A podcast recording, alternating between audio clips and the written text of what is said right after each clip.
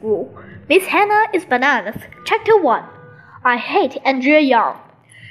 Miss Daisy, AJ hit me. I did not. I said. He did too. He bumped his elbow against my elbow.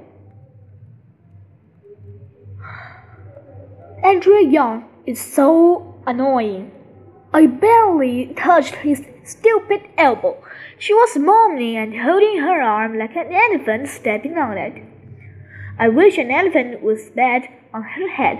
Andrea has been bothering my since we were little kids, and that's a long time because now we're in second grade. I saw AJ do it, Miss Daisy, I said angrily. She's Andrea's friend and is just and annoying, but in a different way. Am I going to have a stand everyone to Miss Klutz's office? Miss Daisy asked.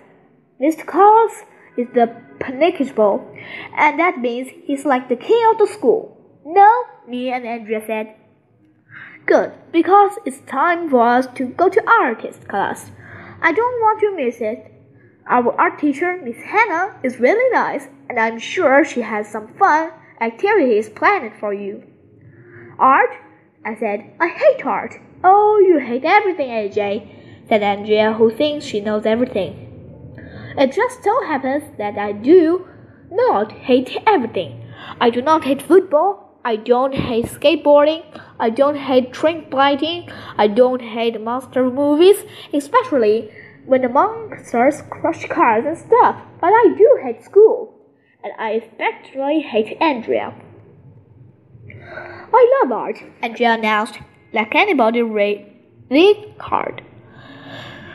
She took a big box she had brought from home.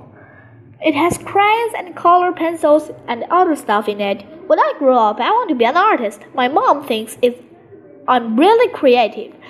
I like to create things. She should create an empty space where she is right now.